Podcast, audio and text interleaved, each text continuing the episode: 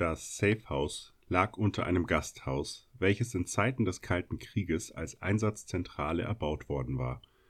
Die damaligen Besitzer des Gasthofes waren IMs der Staatssicherheit der DDR, Arthur war Sachbearbeiter in einem Munitionsdepot der Bundeswehr und Traudel führte das Gasthaus Das Deutsche Haus. Beide sind vor ein paar Jahren gestorben und seitdem steht das Gasthaus leer.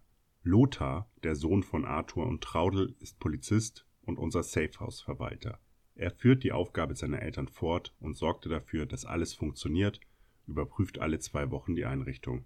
Über einen geheimen Zugang im Nebengebäude gelangt man in das Innere des Safehouses. Das Safehouse funktioniert autark, es gibt ein eigenes Wasserwerk mit etwa 10.000 Liter Frischwasser, Strom bezieht das Haus durch Solarpanels auf dem angrenzenden Bauernhof sowie einem gigantischen Dieselaggregat und einer eigenen Frischluftversorgung. Vorräte sind für ein Jahr eingelagert.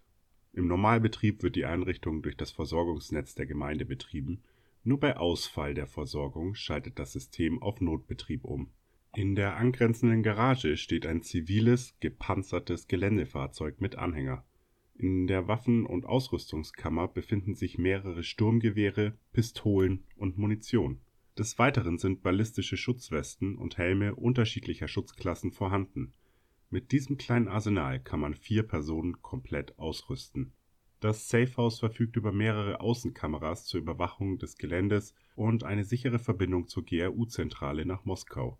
Computer mit Internet und Satellitentelefone sind auch vorhanden. Zur Entspannung gibt es einen kleinen, gemütlichen Fernsehbereich und Fitnessraum.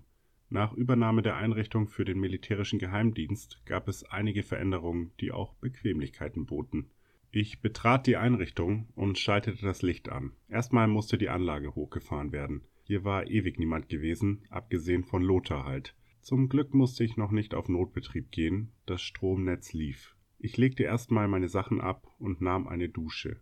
Im Anschluss machte ich mir etwas zu essen. Genügend Konserven und MAEs waren schließlich vorhanden. Ich setzte mich auf die Couch im Fernsehraum und schaute Nachrichten auf einem deutschen Sender. Hier wurde nur beiläufig von dem Ausbruch eines Virus berichtet.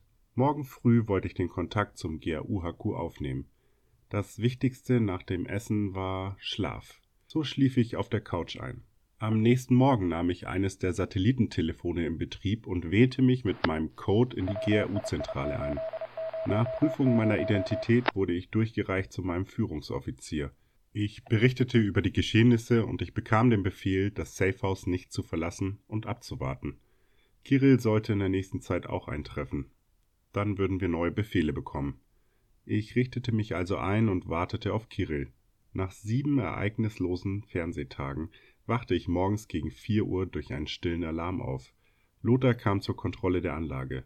Lothar war kein Spion, sondern mehr wie ein Hausmeister, der sich hierdurch ordentlich etwas dazu verdiente neben seiner Tätigkeit als Polizist.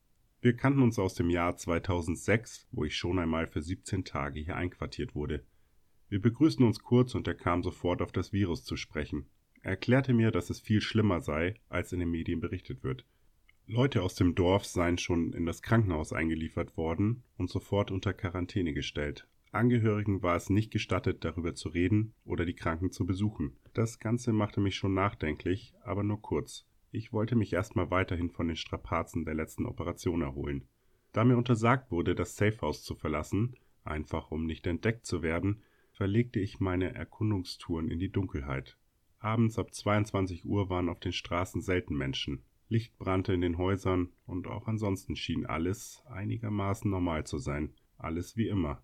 Meine nächtlichen Ausflüge wurden zur Gewohnheit. Abgesehen hiervon gab es hier auch nichts zu tun, außer in die Glotze zu schauen. Als Kirill nach vier Wochen noch nicht eingetroffen war, kontaktierte ich erneut das HQ in Moskau. Seit Jahren war Anatoli unser Führungsoffizier, nur diesmal meldete sich Leonid. Er ist in meinem Alter und wir absolvierten die Abhörungsausbildung zusammen. Er ist nicht mehr aktiv im Außendienst tätig, seitdem er Familie hat, sondern ist wie Anatoli Führungsoffizier anderer GRU-Teams. Zum allerersten Mal bekam ich ungefilterte Informationen. Leonid erzählte, dass es seit Paris keinen weiteren Kontakt zu Kirill gegeben hat. Auch die französischen Behörden suchten noch nach zwei Männern, die auf der Flucht seien. Ein Mann sei bei der Explosion ums Leben gekommen, und bei dem Attentäter handelt es sich vermutlich um einen russischen Staatsbürger. Auf meine Frage zu der Krankheit berichtete Leonid, dass es sich um eine weltweite Pandemie handelt und 40 Prozent der Mitarbeiter aus der GRU-Zentrale abwesend wären, entweder selbst betroffen oder Angehörige, was auch die Abwesenheit von Anatoli erklärte. In Russland sei die Infrastruktur in der ländlichen Gegend nicht mehr existent. In den Großstädten gibt es nur noch zeitweise Strom und Wasser. Lebensmittel werden immer knapper und es wirkt wie zu Anfang der 1990er Jahre des letzten Jahrhunderts. Glasnost und Perestroika lässt grüßen. Wie lange die öffentliche Ordnung noch aufrechterhalten werden kann, ist fraglich, so zumindest die Einschätzung von Leonid. An den darauffolgenden Tagen blieb ich nachts im Safehouse. Am Freitag erschien Lothar mit ähnlichen Berichten, was Lebensmittel betreffe. Es gibt nicht mehr viel, die Regale wären leer, Tankstellen hätten kaum noch Benzin und die Leute verfallen immer mehr in Panik und Gewalt. Mittlerweile kam es auch wohl zu den ersten Plünderungen. Nach circa einer Woche ging ich abends wieder auf Beobachtungstour, nur diesmal fiel mir auf, dass die Häuser zum größten Teil unbewohnt wirkten. Ich wollte mir einen Überblick verschaffen und ging am Dorffriedhof vorbei, und hier entdeckte ich viele neue Grabstellen, in denen zum Teil ganze Familien beerdigt worden schienen. Bei der Betrachtung der frischen, hölzernen Grabkreuze fiel schon sehr auf, dass alle innerhalb kürzester Zeit verstorben zu sein schienen. Weitere Wochen vergingen und die Straßen in dem kleinen Dorf waren menschenleer. Ich konnte tatsächlich auch am Tag durch das Dorf streifen. Naja, diese Szenerie wird dir wohl bekannt sein. Einfach gruselig war es am Anfang. Heute hat man sich ja daran gewöhnt, dass vormals belebte Straßen und Plätze einfach menschenleer sind. Aber damals war das halt einfach gruselig. Nach ungezählten, langweiligen und ereignislosen Tagen saß ich vor dem Fernseher. Es gab nur noch wenige Fernsehprogramme, Viele Sendestationen hatten den Betrieb bereits eingestellt, als plötzlich alles dunkel wurde. Licht und TV aus, Strom weg. Puff! Nach zwei düsteren Minuten sprang die Beleuchtung wieder an. Hörbar und leise röchelnd schaltete sich das System auf Notbetrieb und den Generator an. Ich zog mich an und ging nach draußen. Alles dunkel. Selbst in den paar Nachbardörfern, die man von einem nahegelegenen Hügel erblicken konnte, war es stockfinster. Weiter hinten leuchtete der Horizont an einer Stelle rötlich flackernd, und selbst jetzt noch würde ich tausend Crawler drauf verwetten, dass dort ein Kohlekraftwerk in die Luft geflogen ist. Nicht, dass ich da viel Ahnung von hätte, aber so ein laufendes Kraftwerk mit vollen Kohlelagern, wo kein Schwein mehr hingeht, weil tot, krank oder verderben oder verstorben, was auch immer, was nicht gewartet oder sonst was wird. Sowas macht sicherlich schon mal Bumm. Jetzt bricht die Versorgung zusammen, dachte ich damals. Ich zog mich in meinen Bunker zurück, schaltete den Generator, einfach alles aus und haute mich aufs Ohr. Am nächsten Morgen wollte ich auf Tour gehen und mir einen gesamten Überblick verschaffen. Ich ging in die Waffenkammer und rüstete mich aus. Ballistische Unterziehweste und meine Glock sowie zwei zusätzliche Magazine. Was soll schon passieren, dachte ich. Tja, Frischling im Weltuntergang. Heute würde ich so vieles anders machen. Würde ich denn noch leben? Es war still, sehr still. Nur die Natur erwachte hörbar zum Leben. Völlig ungestört von der Plage, die die Menschheit in den Ruin trieb. Ich ging in einige Häuser, an denen man erkennen konnte, dass dort keiner mehr wohnte. Die Häuser an der Hauptstraße wirkten geplündert. Hier hat man alles Brauchbare mitgenommen. Bei der kleinen Kirche angekommen, wollte ich die Tür öffnen. Diese war verschlossen, und ein Blick durch das große Fenster offenbarte auch warum. Überall im Altarraum lagen Leichen, offensichtlich in schwarzen Plastiksäcken. Einige waren seitlich aufgerissen, so dass man die Toten teils erkennen konnte. Irgendjemand hatte den Hals, respektive die Taschen, wohl nicht voll genug bekommen. Ich zog weiter in Richtung Neubausiedlung. Dort sah ich, wie mehrere Männer bewaffnet mit Baseballschlägern, Äxten und einer mit einem Jagdgewehr gerade einen älteren Mann aus dem Haus zerrten. Sie schlugen ihn mit ihren Fäusten, und der Typ mit der Axt holte schließlich aus, und es war mit dem Alten vorbei. Sie brüllten und feierten ihre Taten und sich selbst. Marodierende Banden, dachte ich, es herrschte also das Gesetz des Stärkeren. Einmischen wollte ich mich nicht, zumal es ohnehin zu spät war. Es war nicht mein Problem, nicht mein Krieg. Ich beobachtete das Geschehen noch eine Weile und dann zog ich mich zurück in das Safehouse. Ich setzte mich und trank erstmal einen Krümelkaffee. Anschließend holte ich die Ausrüstung aus der Waffenkammer. Sturmgewehr AK 104, ein Plate Carrier mit SK4-Platten und den Helm. Und neun Magazine inklusive 762 x 39 Munition. Ich bereitete mich vor, ich hatte dazugelernt. Von nun an werde ich nur schwer bewaffnet das Safehouse verlassen. Meine Ausrüstung lag jetzt immer griffbereit an der gesicherten Tür. Um Benzin für das Stromaggregat zu sparen, saß ich am nächsten Abend bei Kerzenlicht auf der Couch und plante den nächsten Tag, als unerwartet mein Satellitentelefon klingelte. Leonid war dran und teilte mir mit, dass es keinen russischen Sicherheitsapparat mehr geben würde. Er säße zu Hause mit seiner Familie und es herrsche Krieg auf den Straßen und in ganz Russland.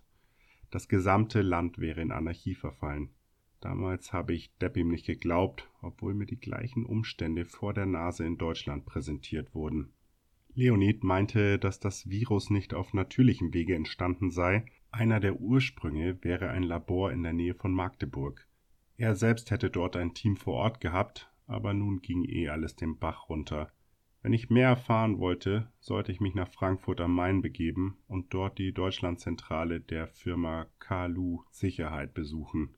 Er gab mir die Adresse durch, auch wenn ich nicht sonderlich erpicht war, diese Reise zu machen. Pass auf, jetzt kommt ein Kracher. Anschließend sprach er mir meine Kündigung aus und ich könne alles aus dem Safehouse mitnehmen. Ich war richtig erschüttert. Wie konnte er mir kündigen? Wir Russen standen schon oft vor dem Nichts und haben es immer wieder geschafft, etwas aufzubauen. Schau unsere Geschichte an, hatte ich zu Leonid gesagt. Auch diesen Mist werden wir Russen überleben. Wir sind nicht so verweichlicht wie andere Völker. Wir sind stark. Ich nehme die Kündigung nicht an, hatte ich energisch erwidert. Mach die Augen auf, Dima. Russland ist nicht mehr so, wie du es kennst. Sei nicht naiv, hatte Leonid argumentiert. Ich werde weitermachen, und wenn Russland mich braucht, dann bin ich da hatte ich ihm Dummkopf noch erwidert, ehe wir uns verabschiedeten. Das war das letzte Mal, dass ich von Leonid gehört habe. Ach, im Nachhinein ist man immer so viel schlauer, meinst du nicht? Das mit dem Virus interessierte mich damals nicht wirklich, da ich es eh nicht ändern konnte. Ich kümmerte mich um meinen Scheiß. Am nächsten Morgen wollte ich los und Vorräte für die nächsten Tage sammeln. Auch wenn in der Einrichtung noch genügend vorrätig war, haben ist besser als brauchen, sagte ich mir. Heute noch ein gutes Motto, finde ich. Die Touren verliefen ohne Probleme und ich sammelte ein, was ging. Viel war es nicht. So lebte ich noch einige Zeit in dem Safehouse, doch langsam wollte ich raus aus dem Nest. Was hatte ich zu verlieren? Wieso nicht raus aus dem Loch und was Besseres suchen? Ich packte also den Freelander mit Anhänger. Alles Wichtige legte ich in das Fahrzeug und Entbehrliches in den Anhänger. Ich packte sämtliche Satellitentelefone ein auch die Ersatzakkus nahm ich mit.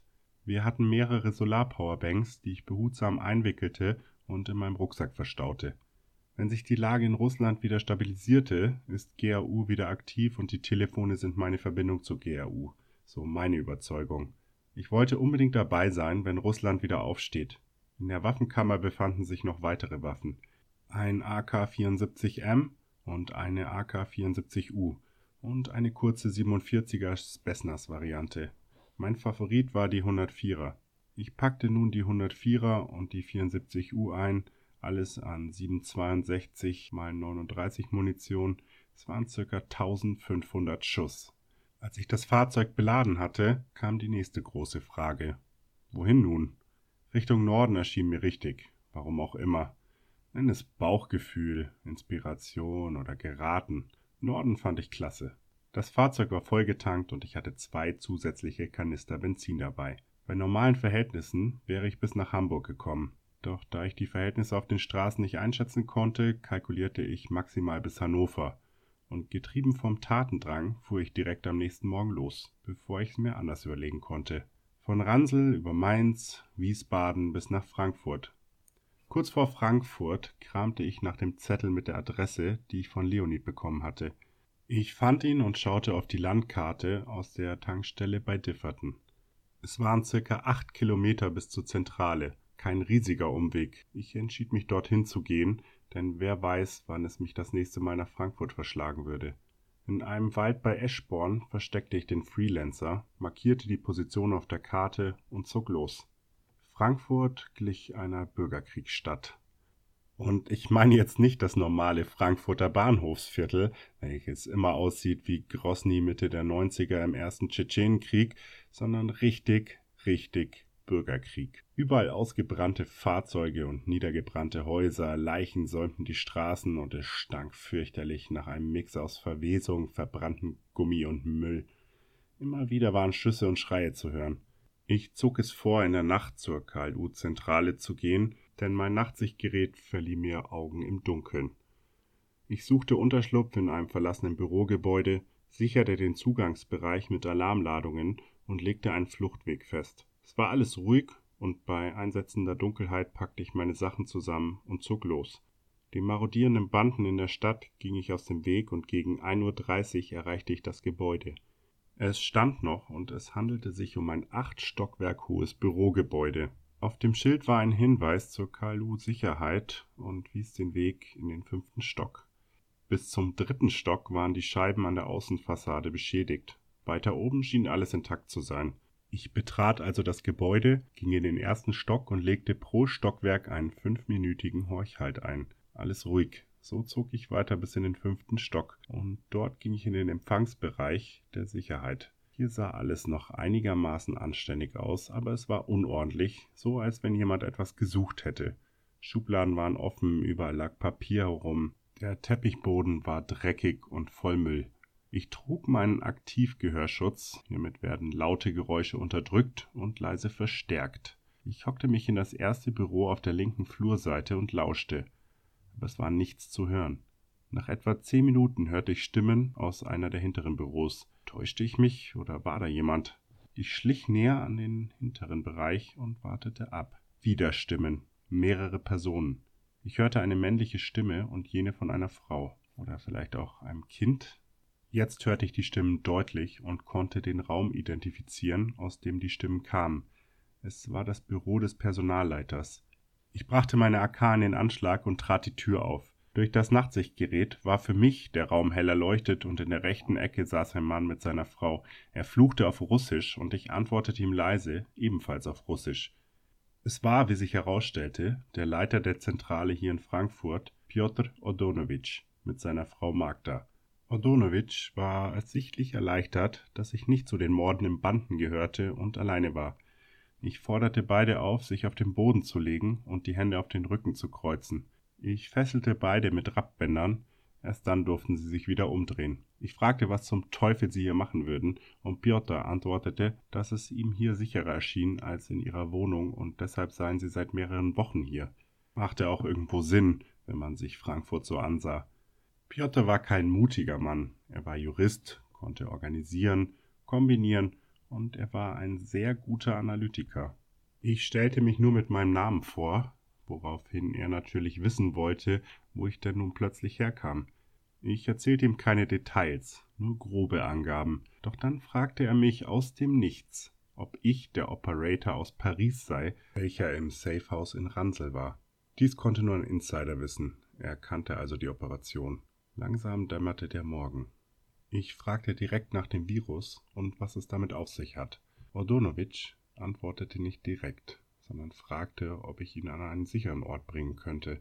Dafür würde er mir die gesamte Geschichte erzählen und gab mir einen USB-Stick mit den Informationen um den Virus HPZ 49. Der sichere Ort war eine russische Kolonie in Dransfeld in der Nähe von Göttingen. Ich fragte, ob das alles sei, was er mir bieten könnte. Darauf ging er mit mir in sein Büro und öffnete den Safe. Dort befand sich ein 0,5 Kilogramm schwerer Goldbarren im Wert von ca. 20.000 Euro. Diesen bot er mir zusätzlich an, wenn ich ihn sicher nach Drangsfeld bringe. Ich willigte ein und wir machten uns auf den Weg. Vorräte hatte ich auch genügend und so starteten wir nach Dransfeld.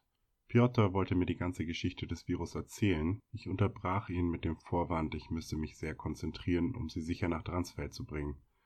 Eigentlich interessierte mich die Geschichte mit dem Virus nicht. Wie gesagt, ich könnte es doch eh nicht ändern.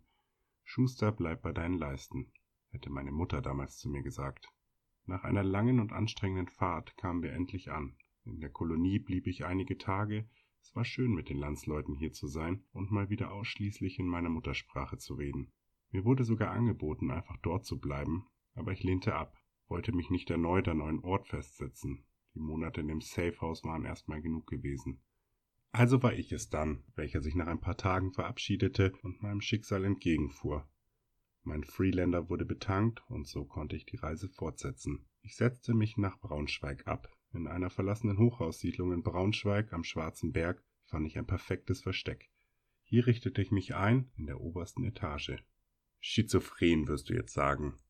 Der verlässt die Kolonie, den sicheren Ort voller Russen, um nach Braunschweig zu fahren und dort alleine abzuhängen? Ja, klingt komisch, aber zu dem Zeitpunkt erschien es mir als das Richtige, weißt du? Das war nämlich, glaube ich zumindest, wo ich meinen Moment hatte.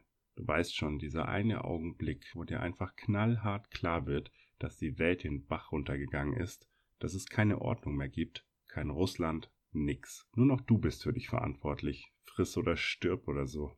Du weißt schon, diesen Moment der Erkenntnis, den 99% aller Leute hatten, die jetzt noch auf dieser Kugel herumlungern und überleben. Egal. Es gab jedenfalls mehrere Zugänge und diese sicherte ich mit Alarmladungen. Klassiker. Um das Gebäude herum errichtete ich einen Schutzkreis mit diversen Sprengfallen. Aus dem Gebäude hatte ich einen sehr guten Überblick über die gesamte Schutzzone. Von hier oben konnte man einige erfolgreiche Treffer landen. Das Spielchen war einfach. Sie kamen immer in kleinen Gruppen. Ich erschoss den ersten und den letzten. Die restlichen verkrochen sich dann. Ihre Angst und Ungeduld waren so groß, dass sie nach maximal einer halben Stunde aus dem Versteck gekrochen kamen. Ich zog am Trigger und wieder eine weniger. Das ging über mehrere Tage, und so säuberte ich die Gegend von Plünderern. Es sprach sich schnell herum, dass man in dieser Gegend stirbt, der Sensenmann sei unterwegs, und schnell mieden die Plünderer, Nomaden und andere meine Gegend. Einfacher geht's nicht. Unfair vielleicht, wenn man zur falschen Zeit am falschen Ort ist und einem plötzlich der Kopf wegfliegt. Aber so ist das halt. Die Welt ist halt ungerecht. Braunschweig selbst teilte sich in drei Bezirke auf. Der südwestliche Teil war wildes Land. Das östliche Ringgebiet wurde durch eine türkisch-arabische Gruppe kontrolliert und die Innenstadt von einer anderen recht großen Gruppe. Ich nenne der Einfachheit halber einfach mal die türkisch-arabische Gruppe, den Muslim-Clan und die Gruppe aus der Innenstadt die Zentralen. Zwischen diesen Gruppierungen herrschte zur Zeit meiner Ankunft ein aggressiver Konflikt.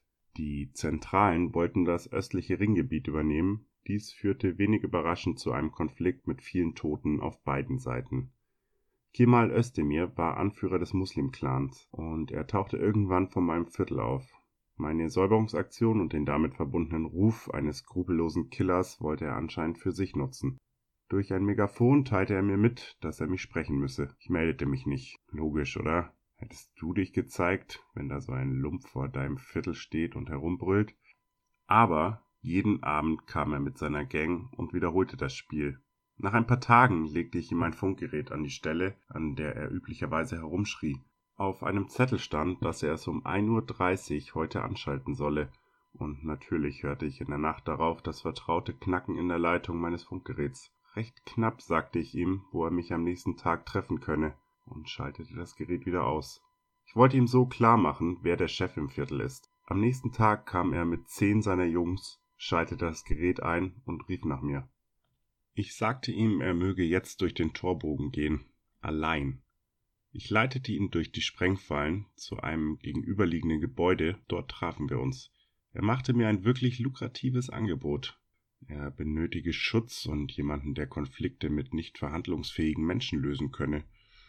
Ich willigte ein und habe den Auftrag angenommen.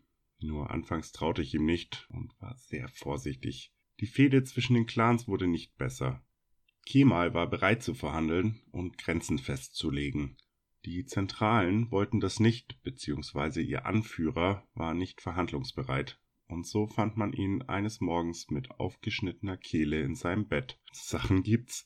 Die Gebietsgrenzen sind mittlerweile klar definiert und der Konflikt ist beigelegt.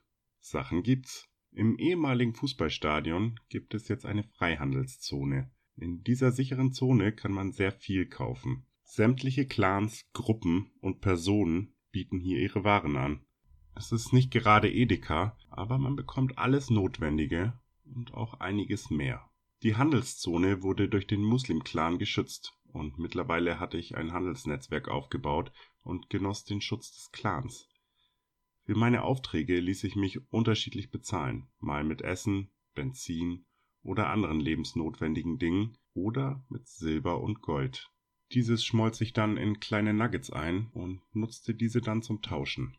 In meinem Wohnblock richtete ich mich so gut es ging ein. Die alltäglichen Dinge des Lebens durften auch nicht zu kurz kommen. Essen und Trinken war nicht das Problem, kritisch war mehr das Thema Körperhygiene. Duschen und Wäsche waschen war schon eine Herausforderung für sich. Dinge, um die man sich vor dem Weltuntergang eher weniger Sorgen machen musste. Der Wohnblock sah von außen aus wie eine überdimensionale Treppe für Riesen. Mein Lager lag am zweithöchsten Punkt des Gebäudes im oberen Stockwerk. Regenwasser fing ich vom höchsten Dach des Gebäudes in 3000 Liter Tanks auf. An die Tanks schloss ich circa 70 Meter lange, dicke schwarze PE-Leitungen an und am Ende sah das alles aus wie eine riesige schwarze Schnecke. Das Wasser wurde durch die Sonneneinstrahlung erhitzt. Die PE-Leitung selbst führte ich durch das Dach in ein Badezimmer und dadurch hatte ich vom Frühjahr bis zum Herbst täglich warmes Wasser. In der kalten Jahreszeit heizte ich das Wasser mit einem 100 Liter Wasserspeicher auf und dafür baute ich auf einen Kamin einen Wassertank als Speicher. Somit erfüllte der Kamin eine Doppelfunktion.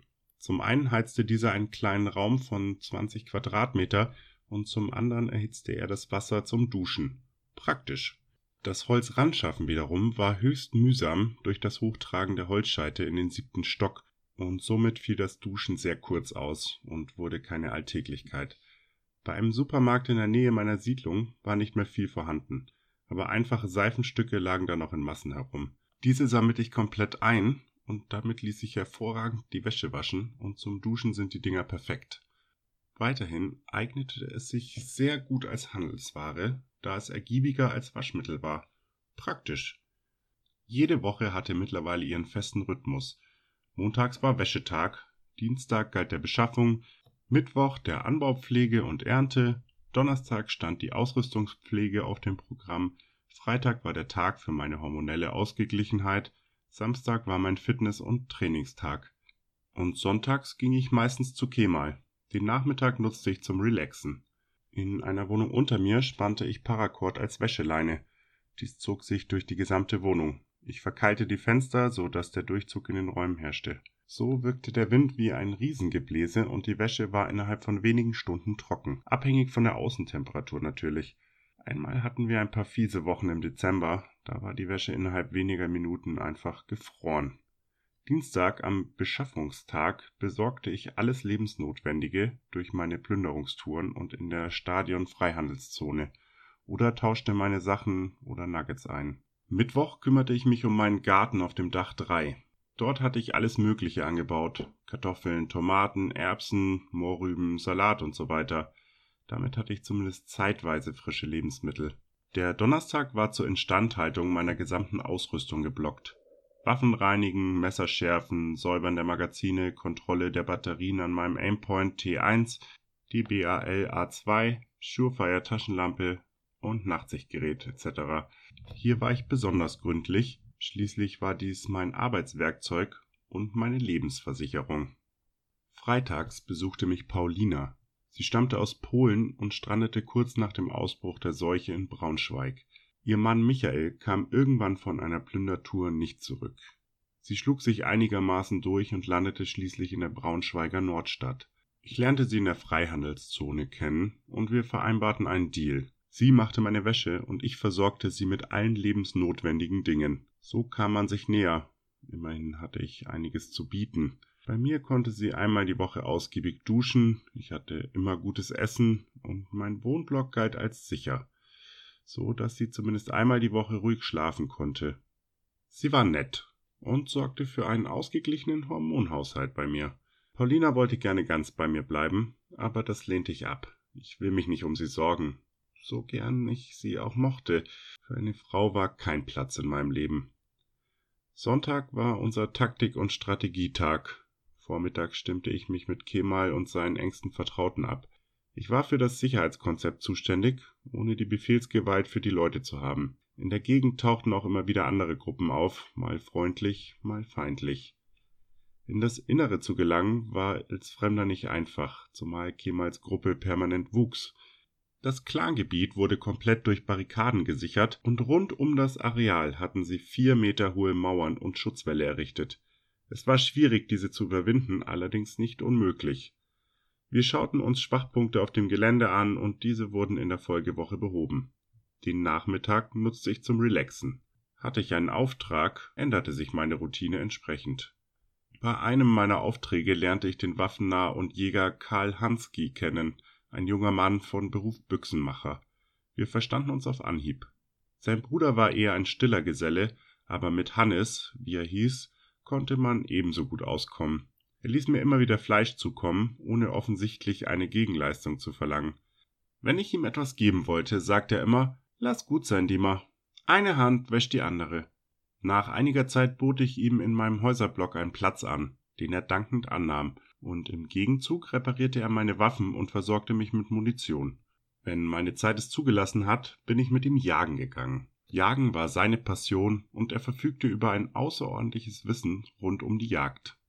In einem Keller legte er einen sogenannten Erdkühlschrank an. Wir schafften Unmengen an Salz ran und unser frisches Fleisch wurde in Salz eingelegt. Somit lagerte es kühl und durch das Salz ist es auf natürliche Weise konserviert. Karl konnte das Wild auch entsprechend zubereiten, so verbrachten wir so manchen Abend mit sehr gutem Essen und Wodka bei tiefgreifenden Gesprächen. Die Jahre vergingen und ich fühlte mich wohl und es sind bei mir nie Krankheitssymptome aufgetreten.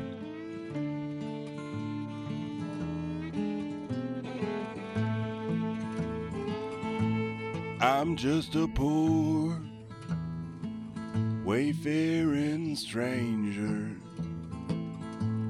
traveling through this world below. There is no sickness, no toil or danger in that bright land to which I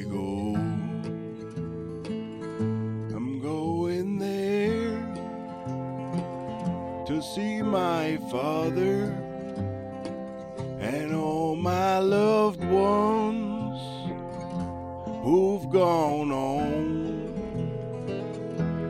I'm just going over Jordan. I'm just going.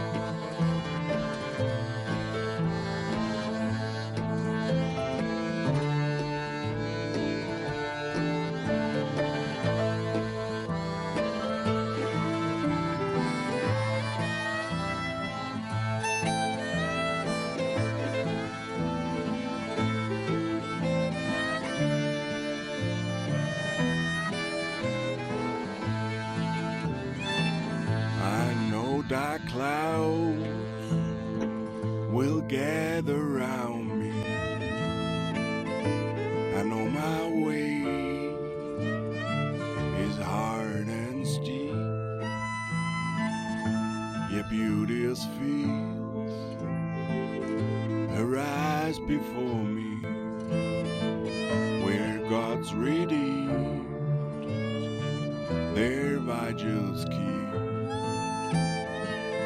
I'm going there to see my mother. She said she'd meet me when I come.